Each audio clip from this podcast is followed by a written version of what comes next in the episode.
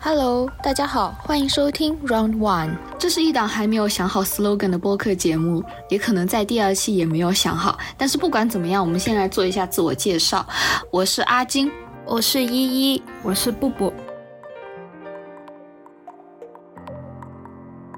最近呢，我们三个人一起追了一部口碑很好的日剧，叫做《重启人生》，在豆瓣的评分也高达九点四。那这期主题，我们也想以这部剧为开始，但是先做一个剧透预警，介意剧透的朋友可以在看完这部剧以后再来听我们的这一期节目。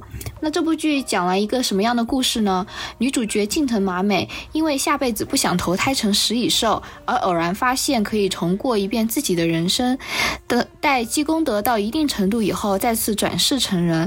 但他在不断反复重启人生的过程中，找到了对自己来说真正重要的东西，由此而展开了一系列的故故事。那刚刚也有提到一个关于积功德的设定啊，女主她是因为这一世积的功德不够，所以下辈子才不能够转世为人。那我们想来先讨论一下积功德的本质和标准到底是什么？那阿金你怎么认为呢？我其实觉得这部剧积阴德的这个观念，首先我不是太喜欢，因为我觉得这种观念和我们平常在宗教里面可以看到的那种概念其实很像。像在宗教里面，如果你不做好事，你就只能下地狱，你做好事行善到一定程度，你就可以上天堂。但是我觉得这个本背后的本质其实是在利用人们的恐惧，就是因为我害怕下地狱，所以我要尽力的去做好事。但这个背后的逻辑还是怕。但是呢，怕和爱，它的目的点不同，那他做事情导致的最后的过程和结果其实也会不同的。所以我觉得，如果说是积功德，不如是做一件。让自己感到心安的事情，嗯，我觉得套用到这部剧里面来说，在马美最后，她呃，终于找到对自己来说真正重要的事情，其实就是跟随自己的心去做喜欢的事，爱周围的人，嗯。好，那积功德的这个标准，其实剧里面它也没有很明显的去说明，那到底什么样才能够积多少功德？那从主角前几世做的事情来看，就好像是我们普遍认为的做好事、说好话、存好心这样的三好标准，就他已经遵循这样的标准去做了很多的好事了，但是转世的时候，他依然还是成为了一些不常见的，然后作为人类食物存在的。生物，而且那个接待员去给他展示他要投胎的那个照片，也说了是从网上随便找的，就会感觉这套系统非常的随机，就好像是那个接待员他自己当时啊找到哪张图片，然后就直接拿出来说，好，你下一世就是要转世成为这个生物。嗯，所以我觉得其实这个算算一个 bug。对，那我我也觉得这个到。这个基因的有一个道德标准，嗯，这个道德标准就会有一个时代局限，它很主观。就像在古代，就倡导女人要遵守三从四德，否则就嗯那个功德减一那那个表情包。嗯，在现在的话，我们在谈女德。大家就会觉得有有有点大病。那积阴德的规则和是否投胎成人，我觉得就很像是上帝的一场恶作剧。嗯，我我就想到之前我们三个都看过的一个说唱视频，就是呃四百冷的，呃他在。他在乎，呃，那个视频好像是，嗯，对他，他他就是你之你们之前转的那个上帝和橘子的说唱视频吗？啊，是的，对，就是这个视频里，上帝说要根据一个人死前一生的表现来决定他到底是上天堂还是下地狱。哦，对，然后那个人他就开始说，他这一生他做了很多的好事，然后他 什么扶老奶奶过马路啊之类的，然后但他最后突然来了一句，他这他想唱成为 rapper，最后也真的当了 rapper，就是感觉那个上帝听到这一句话之后就开始，嗯，就是 因为你没有吃够一百个橘子，所以你就要下地狱，因为上帝他不喜欢 rapper，这其实是随便找了一个理由罢了。对啊，那咨询台的工作人员其实就是编剧笨蛋节奏客串的。那因为编剧就是上帝视角啊，所以说工这个工作人员就是上帝这个说法，我觉得也很合理。嗯，那刚刚说到呃，编剧笨蛋节奏，嗯，你们对他有了解吗？嗯，没有了解，没有，感觉应该最了解的应该就是布布了吧？嗯，我确实，我一开始我在网上有刷到过很多关于这部剧的资讯，但是也没有很想看，直到我刷到了这这部剧是笨蛋节奏编剧的，我才开始感兴趣。我第一次第一次听到笨蛋节奏是在 Nice Try 的一期播客里面。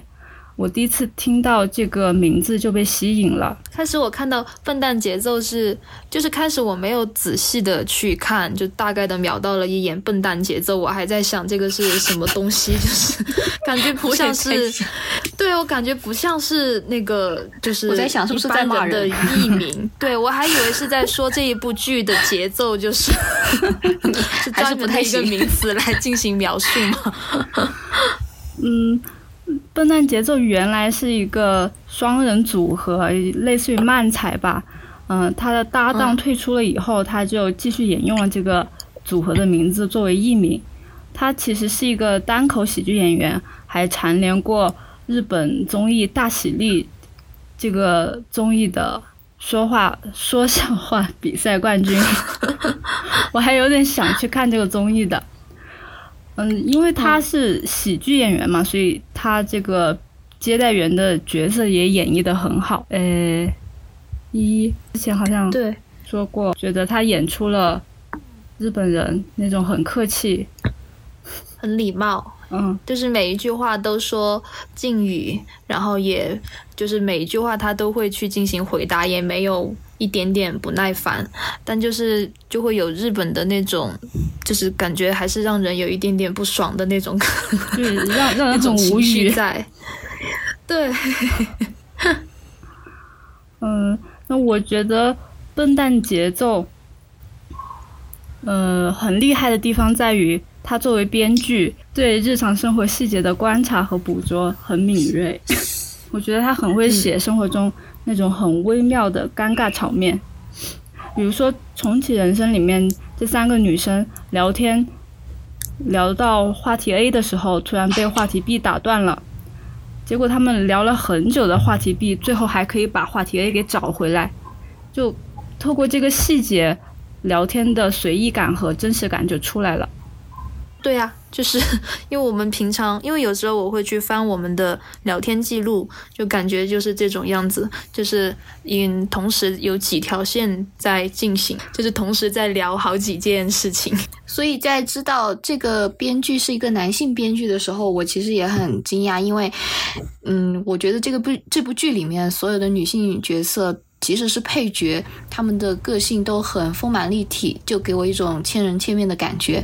就比如说那个林奈，她在知道自己的交往对象是一个已经已结婚的男人了以后，就。瞬间和他之前的性格一百八十度大转变，直接打电话 call 那个男的，你快过来，然后直接在电影里面说 说脏话。我觉得这一幕其实给我印象挺深的。之后好像他还把这个男的打得很惨，我就我很喜欢这个编剧在呃剧里面能够构造这种女性的这种性格冲突和矛盾。所以就也因为他把这些女性的性格描写的如此丰富多彩，也构建了很多剧里面的名场面。所以就我们也可以再聊一下这个剧里面令我们印象深刻的一些名场面。好，那我先来，就是我印象最深的就是有一场他当那个电视台幕后人员的时候，他为了加快拍摄的进度，就是能够提前下班，他就到各个部门去进行催促。然后这段的拍摄手法又有点类似于那种一镜到底，就就很有意思。然后就可以看到很多幕后的工作人员，然后那些幕后工作人员出现的时候，旁边还会写，就是比如说灯光组谁谁谁谁谁谁。然后我看的时候就会在想，就是这些人员就是是是真的这部剧的幕后工作人员呢，还是是演员来进行扮演的？有有看到这个点吗？有，就觉得很真实。对，然后就是每个部门快一点点，然后它就整体的就可以快几个小时。嗯，他在电视台工作的这个这里我也很喜欢，嗯，因为那种 hold 住全场的掌控感和高效工作的成就感很戳我，觉得嗯，工作能力 max 的姐姐真的好帅。对，这是第一个，然后还有一个镜头，这个就是应该也是很多人的名场面，就是马美她参加完好朋友葬礼后，她一个人走在街上的那一个抬头，就是很悲伤，但是非常的坚定。她知道自己下一世如果还能转世成人的话，她要不再去积功德了，而是要去拯救自己好朋友的生命。我也在微博上刷到过很多次这个截图。每刷到一次都就会心动一次。但是他们这个剧里面 就是葬礼的那一场，我我我觉得他们就比如说小福，还有另外一个女生，他们的穿搭都 好好看，妆师的就显得很优雅，悲伤又优雅，妆造也很厉害。那个那个抬头的眼神，我觉得很有信念感。然后我也说一下我心中的名场面吧，就。他们三个女生在车上聊天的时候，美宝提到了一个关于人生相对长度的概念，就是说，嗯，当你三岁的时候，呃，一年就是你人生的三分之一；当你三十岁的时候，一年就变成了你人生的三十分之一，所以这个相对长度就变短了，你就会开始觉得，嗯，时间过得非常快。嗯，我也有这种感觉，就是开始。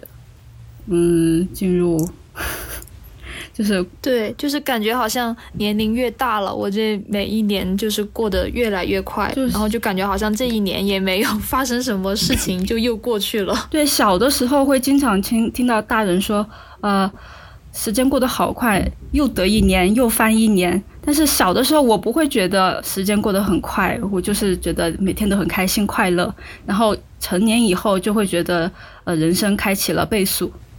然后他们在车上的时候，呃，就一直在 Q 美宝说，呃，那个美宝也能开车载我们了耶，就一直说那个美宝以前的那个美宝现在变成了现在这副模样。嗯，我自己的话，工作第一工作以后第一次坐好朋友的车一起出去玩，也会有这种，嗯，我们终于是大人了，终于变成大人了这种感觉。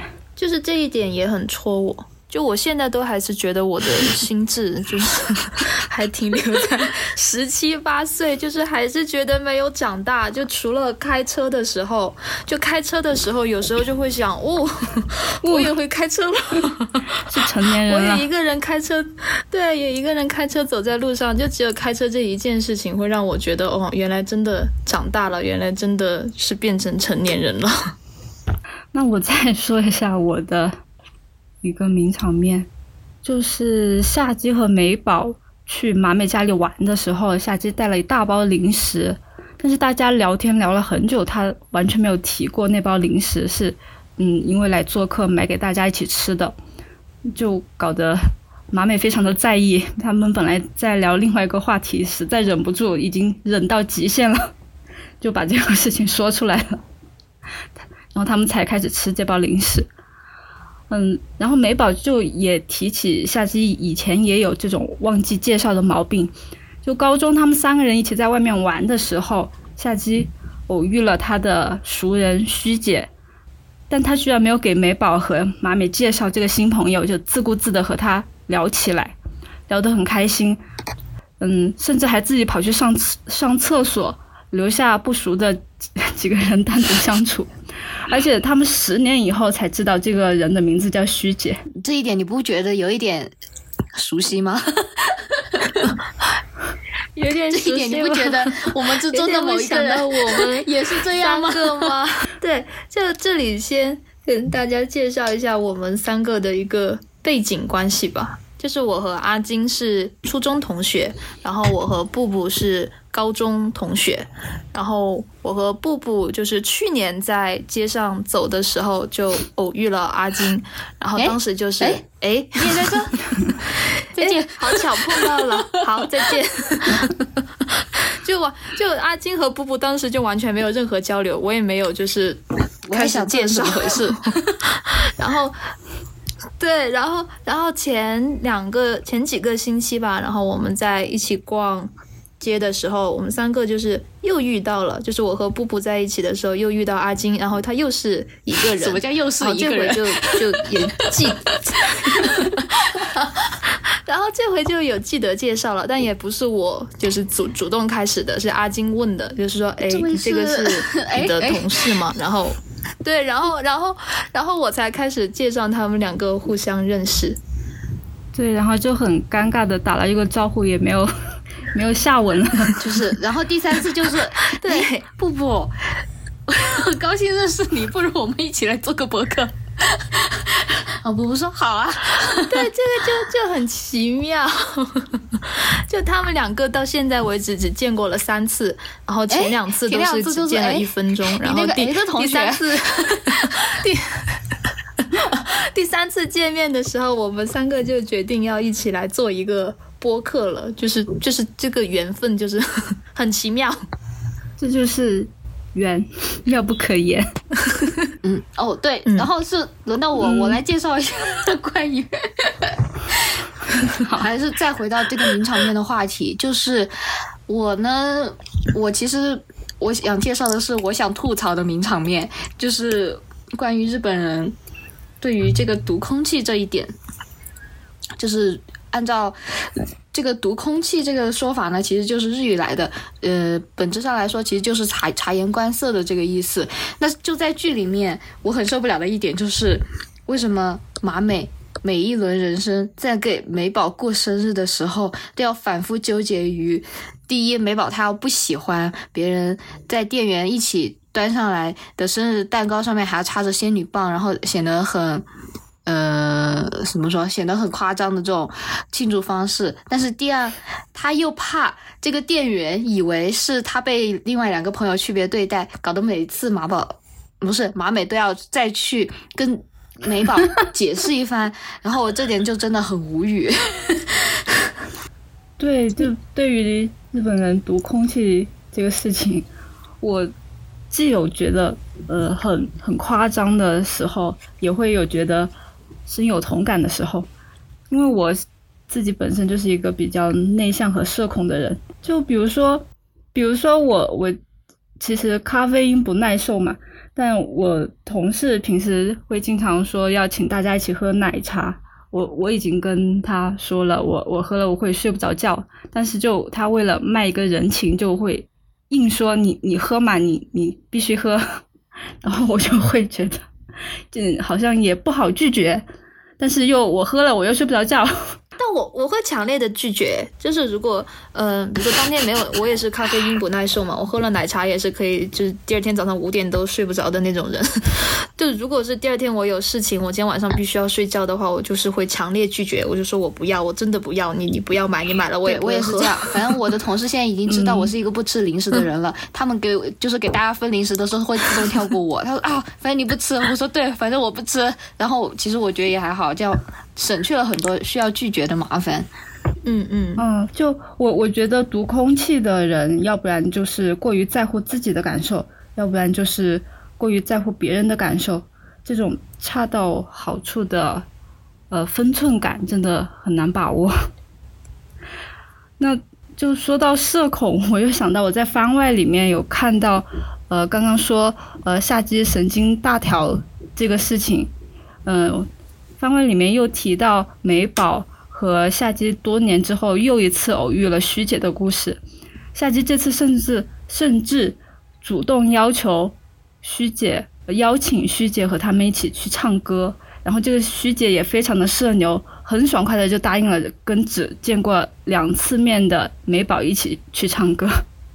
然后这里在番外里面就重点的表现了社恐美宝的内心 OS 的吐槽。我觉得他的那些吐槽的内心 OS 完全就是在演我。那不会又想到我们上个三，我们上次三个我们偶遇的时候吗？就是当时我的脑子里面也是在纠结，因为那天我是和。步步两个人出来嘛，然后遇到了阿金。当时我脑子里面也是在纠结，要不要喊阿金和我们一起吃晚饭呢？就是我脑子里面也是过了一下，最后还是没有问出口。就感觉如果如果你问出口，我会拒绝你的。对 对，就感而且感觉我问出口了之后，步步在旁边也是瞳孔地震。你在干啥？反正我是我我那天的本质的目的是我逛完街，我买了衣服以后，我要省钱，我要回家吃。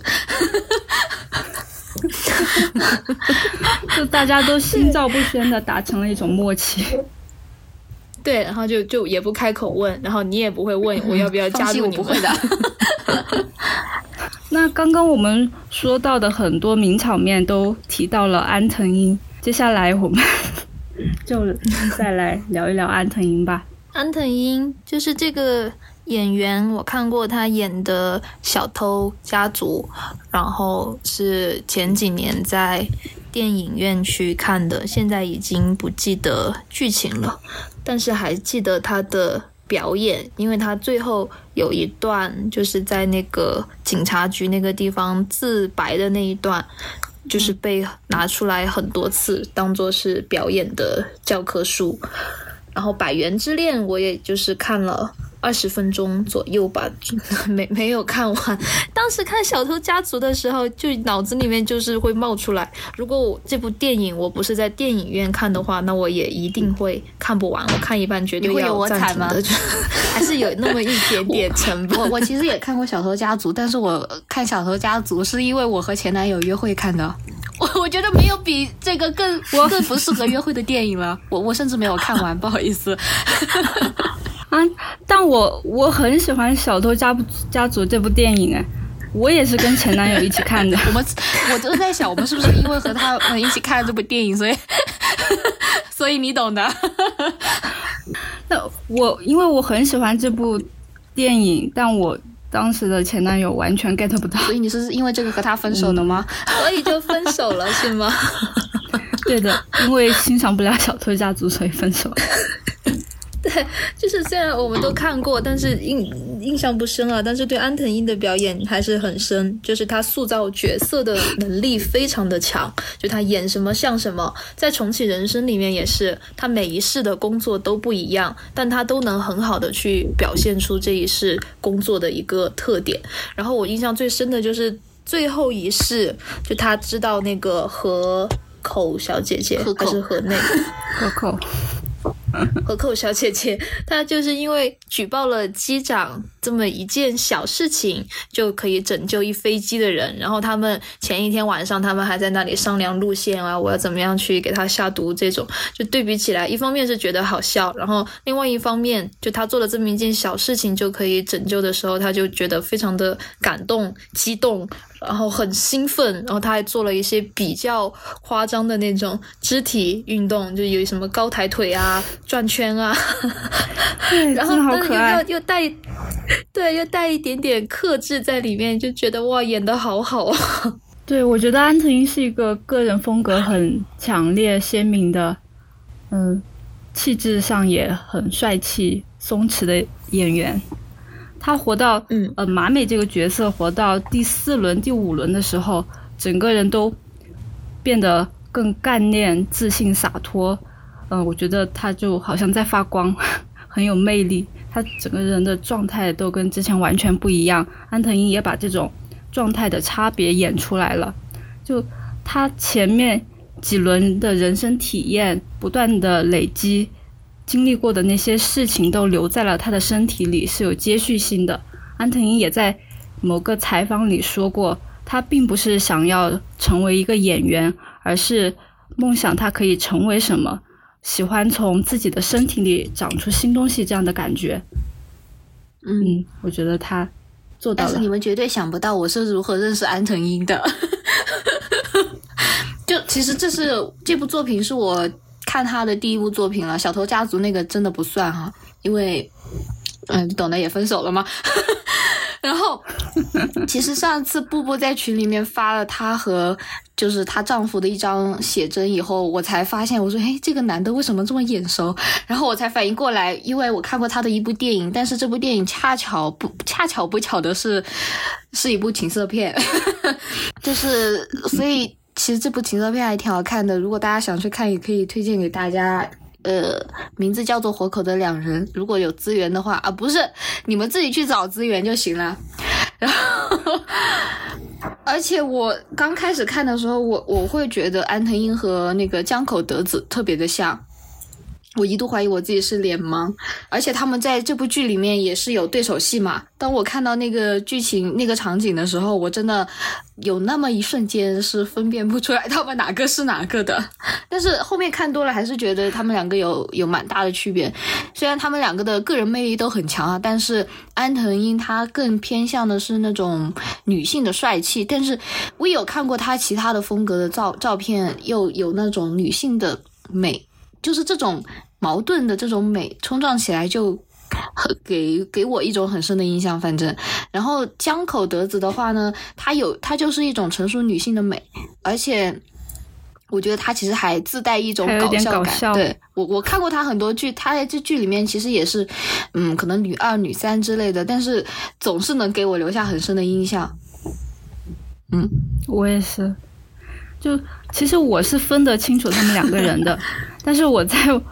我在网上看到有有网友说，他们在看到他们两个人同框之前，嗯，还只是觉得他们只是长得很像的两个人，但在看到他们两个同框之后，就坚信他们两个是同一个人。那我不是好笑。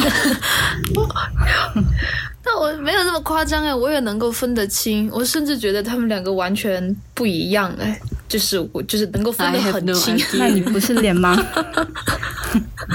对，所以就嗯，但是我还是想重点讨论的安藤英她的穿搭，她的日常穿搭，关键是还有她的嗯，在剧里面的这种湿发造型，我觉得都特别的帅，我觉得嗯，是我可以模仿的对象，因为。嗯哼，因为有说到他剧里面的一些穿搭都是他自己日常的私服，就觉得好酷。我就太喜欢他第三世当那个电视台幕后人的穿搭，就经常都是一身黑，然后特别的随性，特别的休闲。我觉得可以模仿，如果你找到同款链接，其实也可以发我，直接发到群里，我也需要。我很需要 穿卫衣也很好看，就很休闲又又帅气。对，嗯，我记得他就是飞行员培训的时候穿的那身红色运运动服，在《百元之恋》里面也出现过，那个应该也是他的私服。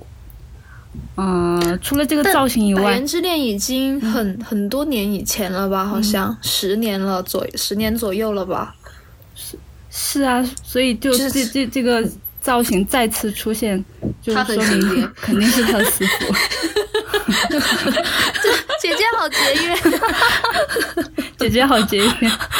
嗯，就除了这个造型之外，我觉得他戴眼镜也好帅啊。就，嗯嗯，就第四是当那个科研人员的时候，是的。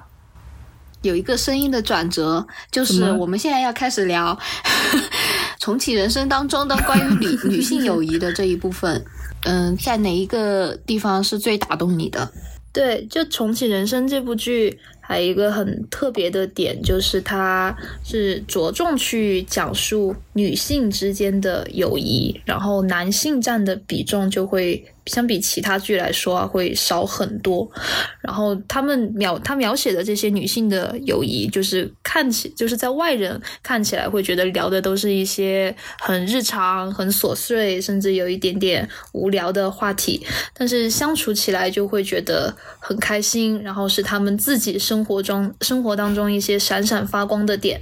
然后他在剧中有说一句，最后这些与往常一样的无聊闲谈，不知为何吹散了我的满身疲惫。我感觉我也能够感同身受，就是平常也是和好朋友一起出去玩呀，一起聊天呀，一起吃饭啊，也是讲的都是一些很无聊、很琐碎的小事情，但是就是觉得很开心，就是觉得会吹散了我满身的疲惫。对，我觉得他们，嗯。小学到高中时期的，呃，友情的一些细节也很真实。就是他们学生时代的时候，小女生之间相互分享贴纸，嗯，还开电视剧讨论会，嗯，还说到，呃，他们三个没有同步追剧的时候，呃，就让已经看了剧的人坚决不能剧透。嗯，就会让我觉得，我也是这样，我非常的讨厌剧透，特别是现在的热搜剧透，我想尝试一下，不能理解，不经意间的剧透你。我觉得在一些男性视角作品里面，女性友谊通常都被贬低和弱化掉。嗯，在那些作作品当中，女性的话题总是围绕着男人。家庭还有孩子，但是在这部剧里面呈现的才是我自己真实体验到的女性友谊，女生之间的话题。可以就完全是他们自己的生活，所以这部剧还有一个很好的点，就是它完全没有催婚这样一个情节出现。就算女主的妹妹都已经结婚了，然后她也去参加了她的婚礼，然后她的父母也好，她周围的朋友也好，也完全没说，你看你妹妹都结婚了，你还不结婚？你都已经这么大了，你怎么还不找个人嫁了之类这样的话？这一点我觉得对，因为我当时就观看体验非常的舒适。对，因为我当时。看到就是他的妹妹的男朋友不是要来家里面吗？然后我脑海里面反应的第一个台词 就是哦，下一秒的剧情可能就是他妈和他爸要说：“你看你妹妹都结婚了，为什么你你看你妹妹都有男男朋友准备结婚了，为什么你已经快四十岁了，还是还是像现在一样的单着？”但是后面他们竟然没有任何的表示，我就我就觉得天，嗯。嗯嗯嗯，有点预期违背哦。而且就是最后，他们四个好朋友好像也是完全没有提到谁谁谁要结婚这样一个事情。然后他们四个一起去到了那种高科技养老院，一起养老，一起变老，真的坐上了可可以飞的呃悬空的轮椅。轮椅。就《重启人生》这部剧，就从它的名字就可以看出来，它是一个重生。剧重生类型、穿越类型的这样一种题材，那其实这种题材我们已经看过非常多了。那我们现在想来讨论一下重启人生区别于同类影视题材的一些特别的点。那我先来说，我先和就是国内的同类型的题材来进行一个对比吧。就是国内看过的印象深刻的，可能有《夏洛特烦恼》。然后还有《乘风破浪》，就是韩寒导演的一部剧。然后这两部都是男性穿越回了过去。然后这两部的男性，一个是利用信息差，然后开始抄袭别人的歌曲，从而让自己走上了人生巅峰。然后另外一部是明明知道自己的妈妈是产后抑郁，然后会自杀，他穿越回了他出生之前的那个时候，他想的依然是啊，我一定要让我的父母在一起，我一定要让我自己出生，就是好像没有去考。考虑到，就算他妈妈会产后抑郁、会自杀带来的一些影响，但是就会到这个时候就会想到李好，你好，李焕英，就同样都是穿越回到自己出生之前，然后李焕英想的是啊，我觉得我好像不能给妈妈带来太多的幸福感，那是不是为了妈妈的幸福，我不出生会比较好？这个就是有一定的区别，我觉得。啊，我我我也看过这几部电影，嗯，《夏洛特烦恼》给我的感觉就是它很搞笑，但它的笑点很恶俗，嗯，也充满充满了一种男性凝视。那你好李李焕英给我的感觉就是又好笑又很温暖，体现了女性友谊还有亲情的可贵。对，而且我发现，在就是就是有这种男性视角的这种重生类电影里面，嗯，大多数的男主他们都是想要通过重生的机会再次走向人生巅峰。我感觉这个背后的本质，其实他们还是无法进行自我认同、自我接纳，他们还是想要以。这个现在的社会对于男性的标准，然后去要求自己，嗯，可是他们自己对于自己的一套标准，或者是说他们对于自身的思考，其实我觉得是不够深入的，就会觉得他们的目的性和功利性都太强了。对，就是感觉他们好像对他们本身。已有的这一世是完全不满意，没有任何满意的地方，然后觉得他应该要成功的，但是没有成功，所以有第二次机会的时候，都是利用这些信息差来让自己成功，但不是，但利用信息差的时候，但不是在靠自己 而成功的，就没有自我成长。对，但是重启人生就不一样，他就算。可以开启了好几次人生，他利用的信息差，他也有利用啊，但是做的都是一些很微小，而且是利他的一些小事，就比如说是救了幼儿园的同学，救自己的外公，然后还会救讨厌的老师等等，然后可能也会有。他要积功德的这个因素在啊，但也可以看出，就是男的穿越回去之后和女的穿越回去之后，他们做的事情，还有编剧的这个视角的一些不同。那我就再从，因为刚才，嗯，依依他是从国内的作品的角度嘛，那我就再从国内的呃国外的那些作品来谈一谈我的一些。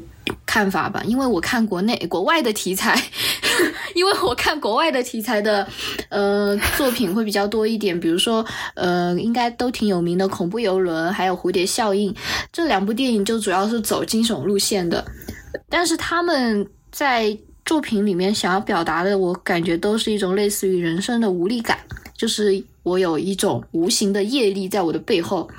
他们都在人主角都在自己的人生中不断的重复，但是他们始终无法突破他们的业力限制，就是总给人一种在命运之下我很无力的那种感觉。但是在重启人生当中，虽然这部剧也很有那种典型的日剧风格，但是我觉得可以看到主主角主角们还有他的一些其他的朋友，他们的整个人生是一个向上的过程。他们的人生方向是掌握在自己的手中的，就我很喜欢这样充满着主观能动性的这样一种基调的作品。我突然想到，嗯，马美在电视台工作的那一世，嗯，想把她重启人生的经历拍成电视剧。嗯，他一开始交上去的策划案都是他自己真实的经历，虽然重过了几遍自己的人生，都还是过着很普通的生活，但。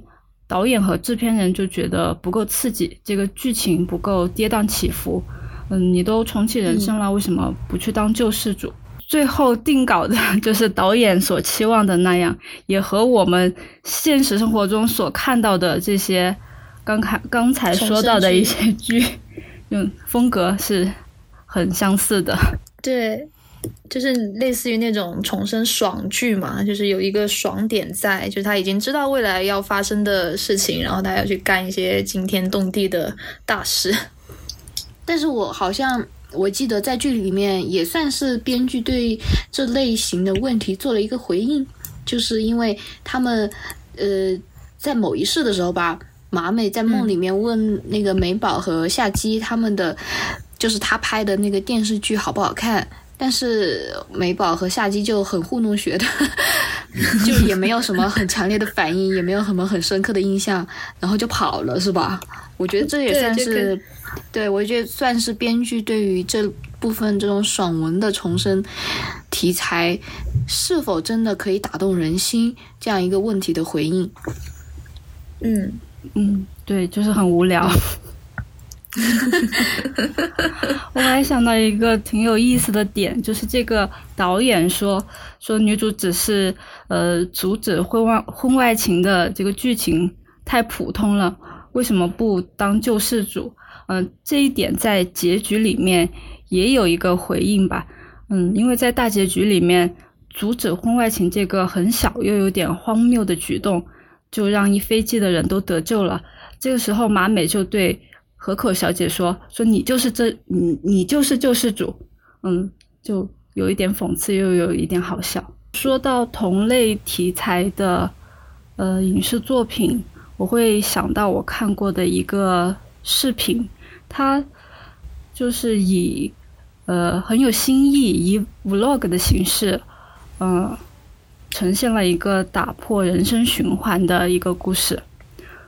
这个视频前几分钟看起来就是一个很普通的 vlog，嗯，就是这个博主去度假旅行，结果就在旅游的这个地方掉进了时间循环，他在这里过的每一天都是重复的，而且很倒霉，遇到的事情都很倒霉。虽然刚开始他很沮丧，但他后来就转变心态，试着让每一天都跟前一天有一点不一样。过了几几千天，他也努力了几千天，终于让原本很丧的一天变得有趣和可爱了起来，最终也走出了时间循环。这个视频里有一个小细节。就是当他还在时间循环里面的时候，他每过一天都在自己的手臂上记录天数。有一次，突然有人问他手臂上的数字是什么意思，他已经写了呃三千多天吧。他回答说：“这是我努力生活的次数。”呃，这个博主在视频的最后还唱了一首歌。我觉得这首歌的歌词也很好的诠释了这个视频的主题。其中一句歌词是这样的：“第五千次的坦率，循环往复吧，涂上色彩吧，Have a nice day。”嗯，你们想想，五千次可能不是很有概念，其实就除以三百六十五，已经过了十几年，那十几年都过着一样重重复的生活。其实想想，嗯。我们大多数普通人也都是日复一日过着重复的生活，每天上班下班两点一线，也很像掉进了时间循环。但我觉得，如果我们能像这个视频的女主一样，试着每天都做一点不一样的小事，就可能会给一成不变的生活带来改变。嗯，那那我想问你们一个问题：如果套用这个这部剧的设定的话？你们下一辈子会觉得，如果转世为人的话，是最好的选择吗？或者是你是否可以接受，你也自己转生成食蚁兽、海蟑螂或者这种更多乱七八糟的生物吧？嗯。我觉得就是你让我下意识转成食蚁兽啊，转成海蟑螂，我是可以接受的。但是是在，但是是在没有保留人的记忆的这样一个前提下，我可以接受。就如果要带着人的记忆去吃蚂蚁，然后每天在地上爬，我就是，我就觉得我会，如果是作为这样一头食蚁兽，我肯定会饿死，因为我吃不下，挑食。你看，我人也很少吃蚂蚁吧？就是，我 也不一定啊，可能。你们呢？你们会想吗？我我我觉得无所谓了，就反正如果下辈子变成一块石头，我觉得也还行。我觉得我一定会成为世界上最美的石头。就是你保留人的这个记忆去变成一个石头，也是可以接受的，是吗？对呀，因为你。你你保留人的记忆，你只能体验到人所能体验到的嘛，就是你的感官感官也是专门为人体设计的，所以你的体验都是围绕着人。但是如果你是石头，你作为人你是无法体验到石头它的一个观念或者是它的感受的。我觉得，那你你就同时具备了两种两种体验的感受，你知道吗？就你你再用这种两种的体验感受去对比，就。还是比较有趣的吧。说到，可能是我想的太天真，但应该还不错。嗯嗯，就说到变成石头，我想到了那个《瞬息全宇宙》里面，你们有看过吗？对，就是变对变成石头就会感受到平静。非常平静，就是那一段，整个我是一个有 Google Eyes 的石头。对，就是感觉整个宇宙好像都安静了，就是 peace。嗯，对。所以我看那部剧以后，我觉得，嗯，其实当石头也还可以。对啊，我觉得那个石头很可爱，耶。嗯，我就觉得，就嗯，当人也没有好到哪里去，说不定其他的生物也觉得人类很蠢。没有啊，我觉得我我现在觉得当然还行。就就渐渐开始发现做人的乐趣。刚才刚才说的就是下辈子转世成人，就是是一定是最好的选择嘛？就其实他剧里面也有好的选择。对，他剧剧里面也有说，就人之所以下一世还想当人，是因为他这一世是人，他不想再去做出改变了。然后他也讲，乌鸦下一世还是想当乌鸦，可能食蚁兽下一世还是想当食蚁兽。就大家是没有体会过其他生物的生活，就还可能会觉得当人是最好的吧。那如果有机会，假设你选择一个。就是你再重启一次你自己今生的人生，那你们愿意吗？我可能不太愿意了。为什么？就是可能这几年的经历就是一直在重复，它没有新的东西。特别是疫情开始后的这几年，就感觉我就是连省我都没有出去过，就每天就是上班下班。然后下班以后玩手机，就没有什么太大的一个变化，就会对重复这种设定稍微有一点抵触吧。但就是但想一想，如果就是真的可以开启第二次的人生，然后我带着二十多岁的记忆。去过小学，然后就会觉得小学的题目就剧里面写的简单的好笑，然后 带着这二十多岁的体验去过度过青春期的时候，就会觉得嗯，因为你你现在去看到你青春期写的一些东西，然后想起你青春期。做的一些事情，你就会觉得哦，当时我是在 想什么啊？当时是是不是有一点不正常啊？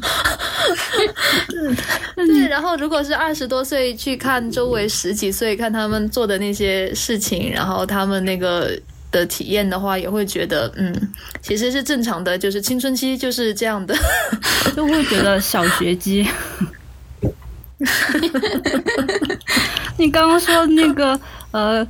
穿越回去做小学生的作业，题目简单的好笑，我就会想到柯南。柯南以就是高 高中生的灵魂，小学生的身体，然后做了很多，应该至少有二十年的小学生作业。但其实我没有看过柯南，我也没看了几集，略微的，我看过片段吧，就是微博上的一些很有名的一些片段吧，但没有看过完整的电视剧。那布布呢？你如果有这样的机会，你会愿意吗？就我会觉得很难决定哎，因为不想再过一次这辈子，就跟呃依依刚才说的原因是一样的，就觉得现在的人生按部就班的没没有什么意思，就想尝尝试更多的可能性吧。那如果再过一次的话，嗯，也会觉得如果我在。同样的出厂设置的基础上，想试一下能不能做出更大胆和叛逆的选择，想看看能不能过得比第一次更好、更快乐吧。反正对于我来说的话，因为我看到这个问题，其实我又想到另外一部电影，叫做《时光恋女人》，我不知道你们有没有看过。时空恋女人。电影里面主要就讲的就是，嗯，男主角他遗传了他的家族的。特异功能就是，呃，他可以在这一辈子当中让时光倒流，然后就是再重新，相当于在这一生里面再重新过一段某个特定时光的经历嘛。然后他的爸爸有告诉过他，如果他获得这个能力的话，能够得到幸福的关键是什么？就是你再去过一段你的之前。感觉很糟糕的经历，但是你用第三人第三人称的视角去看你的这段经历，你就可以获得幸福。所以，如果是我的话，我就会想要以这样的方式再去过一遍我自己的人生，或者是，嗯，也可以让自己在第二次重启的人生当中也变得更大胆一点，更勇敢一点。那如果真的可以重来一次，你想做出哪些改变呢？呃，我可能会想去 组建一个专业的乐队，去出唱片，想成立一个公司或者是工作室。但是我觉得，嗯，搞音乐，对啊，因为我很喜欢。那你们呢？就是我这个应该也是跟你们两个有说过，我到目前为止，就是这二十多年的人生，到目前为止最后悔的事情依然是选了理科。就我对物理、化学这些东西真的是没有太大的一个兴趣，然后从中也体会不到任何的乐趣，就我学起来很痛苦。所以如果真的能够重来一次的话，我会选择文科，然后想。从事一一些比较富有创造性的工作，比如说像什么策划呀、做广告啊，就是这种创造性的东西。还想干的就是保洁，或者是家，这跨度有点大，或者是家政，因为我自己很喜欢，就是东西变干净，然后变整洁的这种过程，会觉得很解压。那步步呢？嗯。那我的话，就是刚刚一一说到兴趣真的很重要，所以我也想选择我最感兴趣的是设计和美术类方面的专业去进行一个系统的学习，因为我平时看到一些有设计感的、配色很好看的呃包装还有海报都会。特别留意一下，然后看到这些嗯好看的画手画的画也会保存下来，所以就很想再系统的学习一下。嗯，工作方面的话，因为我现在的工作我是非常的厌恶和反感的，也很讨厌这种 枯燥的嗯坐班的感觉，就不想再给别人打工了，想做。想自己当老板，想做更有创造力的工作，自己给自己赚钱。嗯哼，嗯，因为我现做主，我现在的工作会让我觉得，嗯，就是不能给自己带来成长，会有自我消耗的感觉。嗯，所以我会想，真的有人喜欢自己的工作吗？我想问一下。但我有 去网上搜过这个话题，我我真的搜到有人真的很喜欢。好厉害！就是我说的喜欢的工作，就是我们现在做的这种，就是坐班，然后都做一些喜欢上班嘛？有人的事情，就是对，然后就是不能够去提升自己，然后还会造成一些身体上的一些病痛啊之类的。真的会有人喜欢？那不如我们挖个坑，之后的某一期我们会聊到工作这个话题。好，立一个 flag。嗯，对，回到刚才这个话题，其实我觉得，如果大家现在都有一个比较怎么说呢，厌恶的事，但是又有一个比较自己比较向往的事，为什么就不好好利用我们这一这一轮人生，然后就从现在开始可以去做这些事情，而不是说我要幻想一个我要第二轮，我要再重新来过一次，我会怎样？而且，首先我不知道我有没有第二轮人生。第二，我觉得我们到现，我不知道。但是第二，我们现在其实我们的人生时间的长度还挺宽的，就我觉得我们还有足够的时间。像你说，你刚才你要搞音乐，然后步步要当画家，然后我要干保洁，其实都可以从都可以从现在开始。音乐其实搞音乐只是其中一个点。我现在，我现在其实我列的一些其他的东西，我现在已经开始做了。我觉得。这样开始开先开始做，不管他做到什么样，有这样的一个行动力就很好。对，我觉得我们做这个播客也是一个起点吧，一个改变。对对，所以我们创建这档播客，也是为了给自己一年的时间，以这一年的时期为实验周期，从创建播客开始。发现自己，探索更多的可能性。那今天的节目就到这里，谢谢大家的收听。如果你喜欢本期节目，欢迎在小宇宙、网易云音乐 APP 点赞、评论、留言，关注我们的同名微博和小红书，也可以投稿至我们的邮箱 run one podcast at 幺二六点 com，分享你的想法与建议。同时，也欢迎大家订阅关注 Round One 这档节目，并分享给你的朋友一起使用。我们下期再见啦，拜拜，拜拜。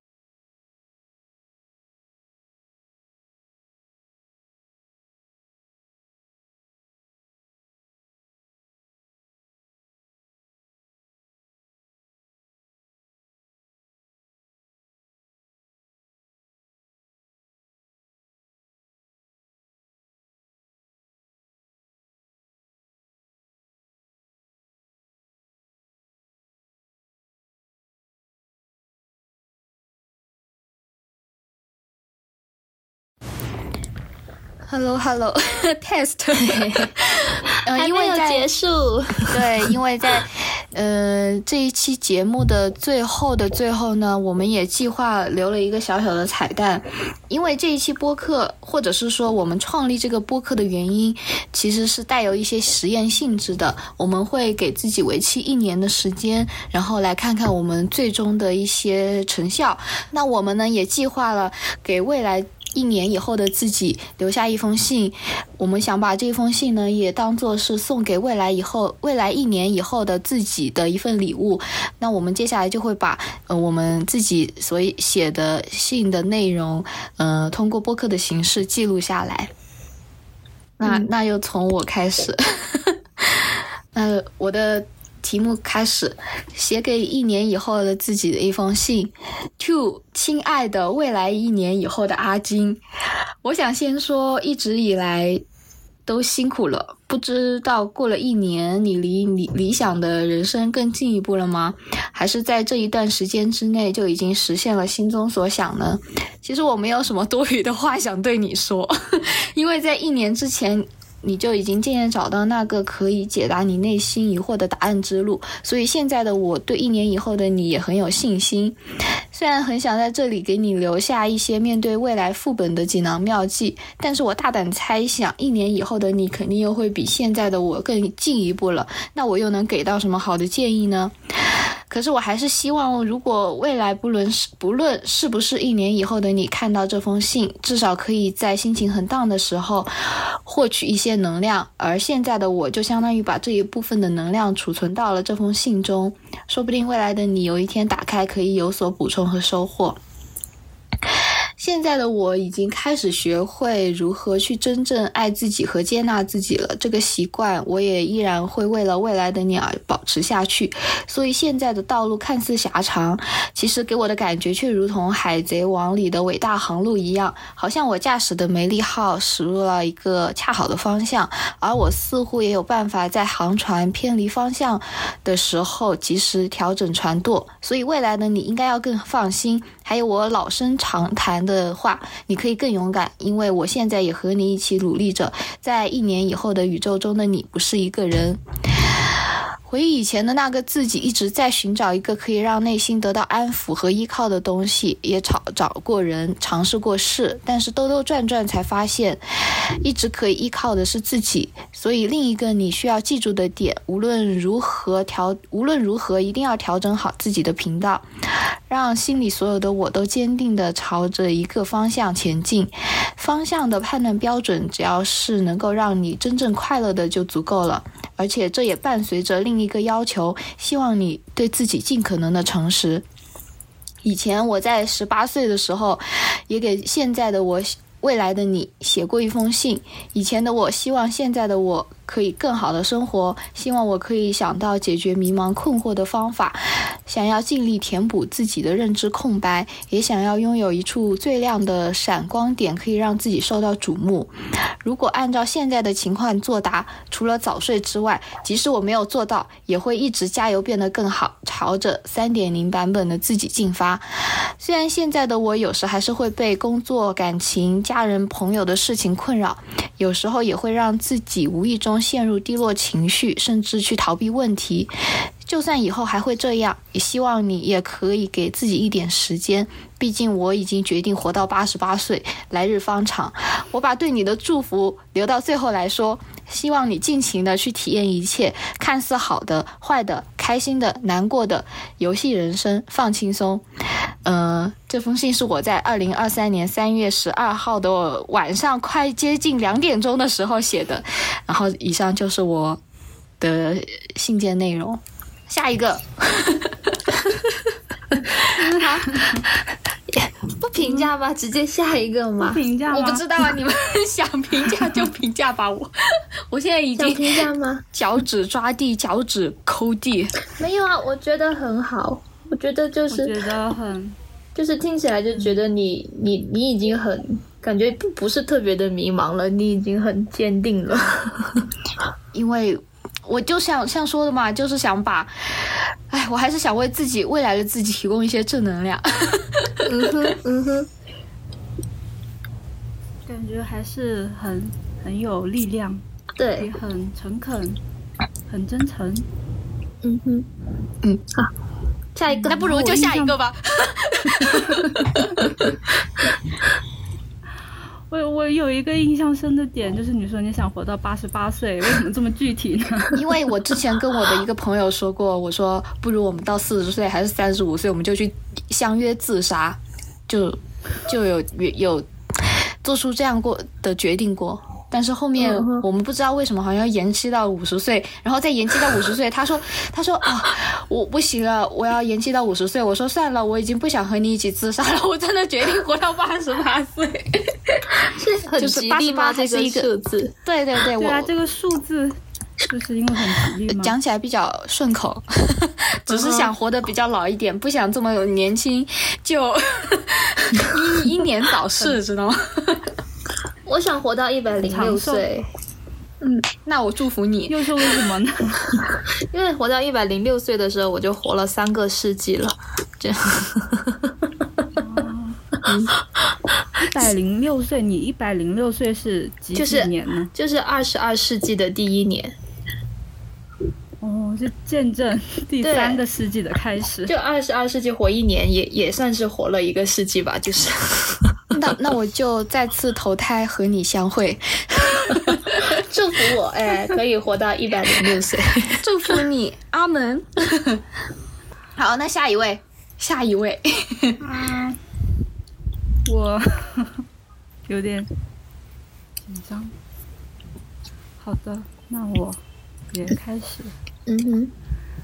嗯。一年后的。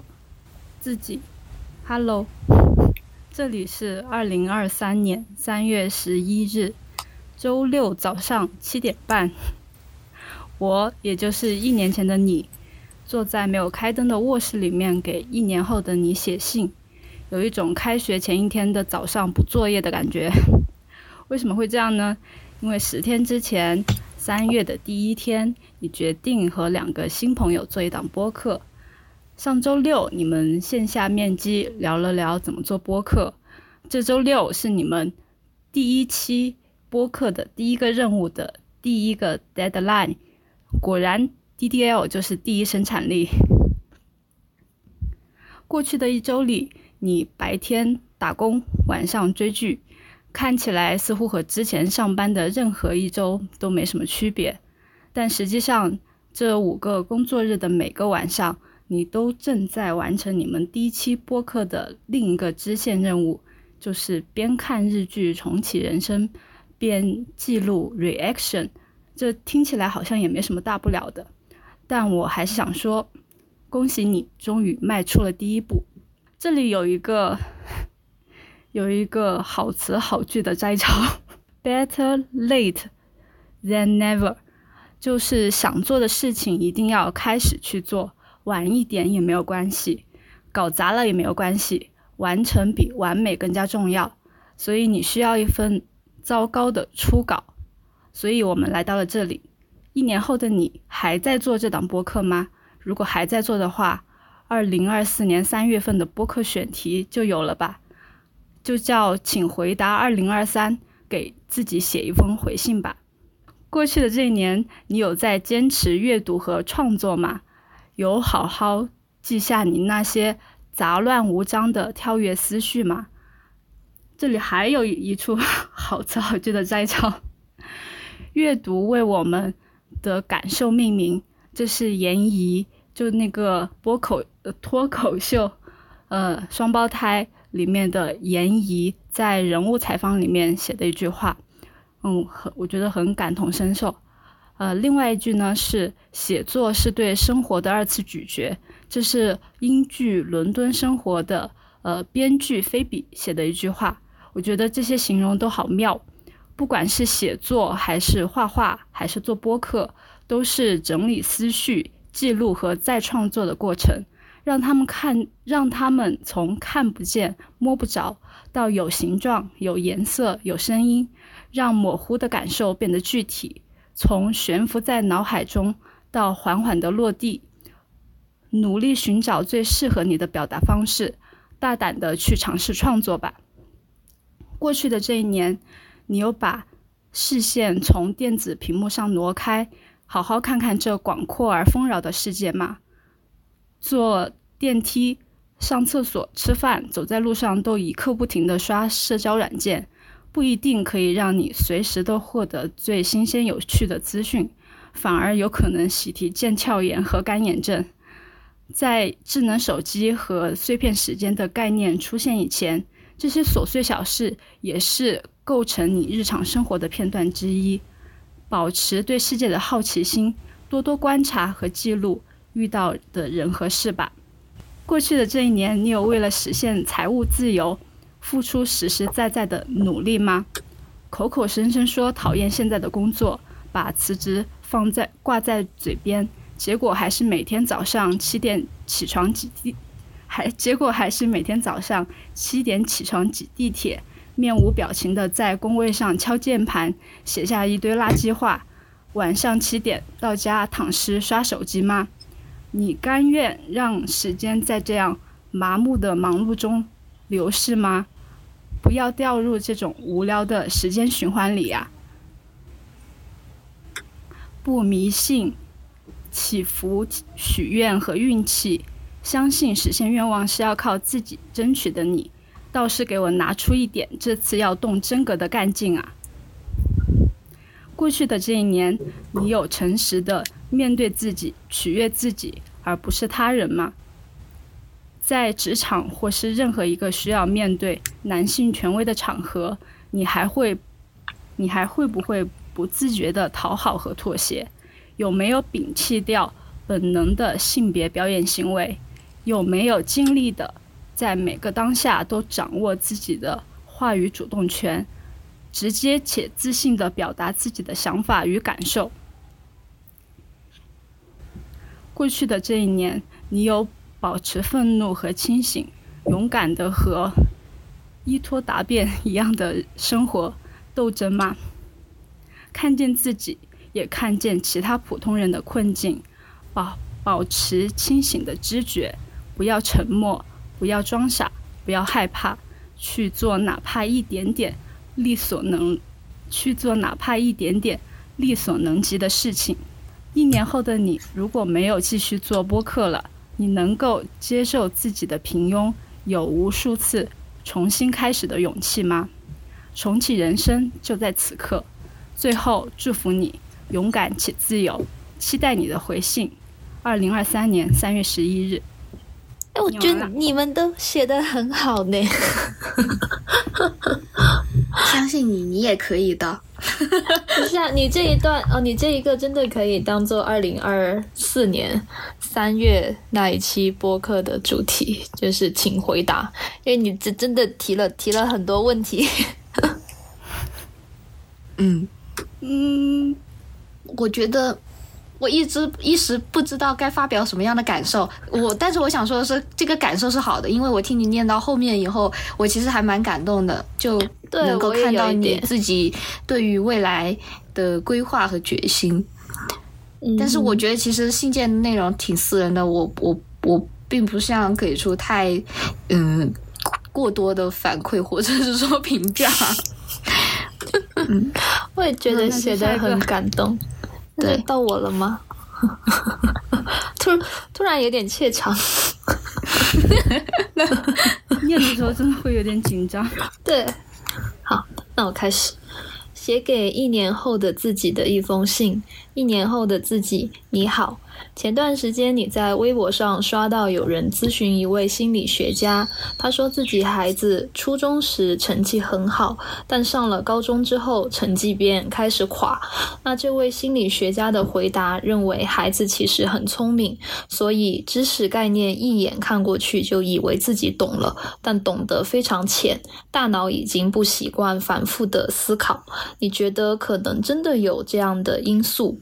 高中以前的知识。浅显易懂，你又足够聪明，不需要多余的思考和练习就能处理得游刃有余，以至于上了高中之后，你依然维持着这样的思维习惯，做了两道题便觉得自己懂了，未经深度的思考、理解和消化，考试结果自然便差强人意。这样的思维习惯甚至影响到了现在的你。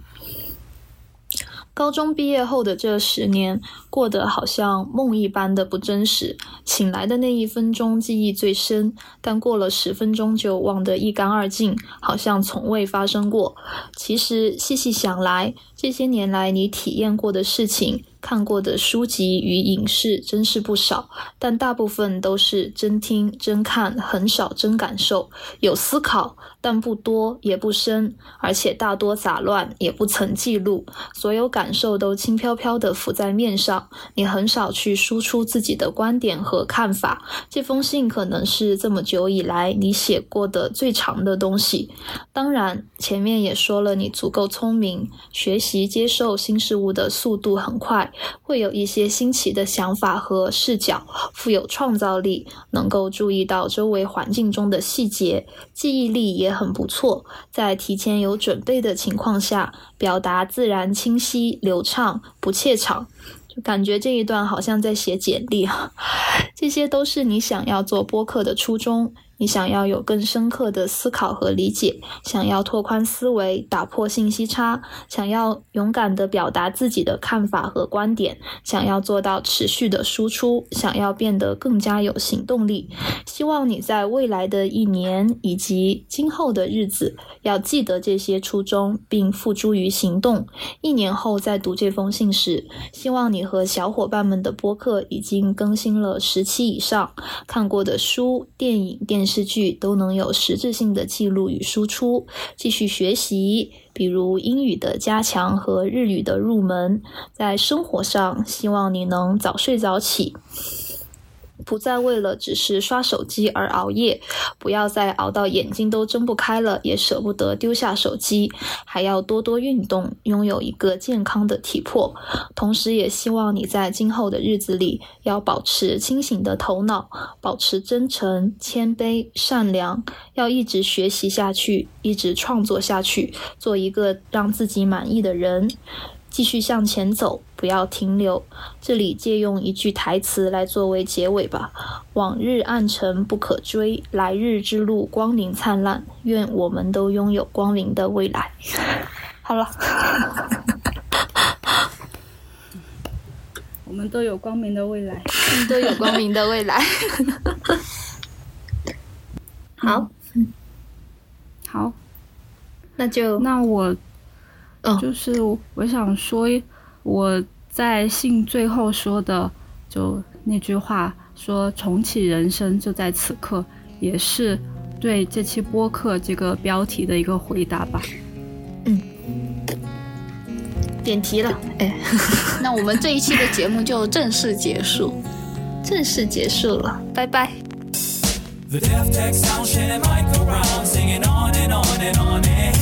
地に足つけ頭くも抜け進む前に前に前に。手をつなげば怖くないから。そこまでお前は弱くないから。でもいつまでもそばに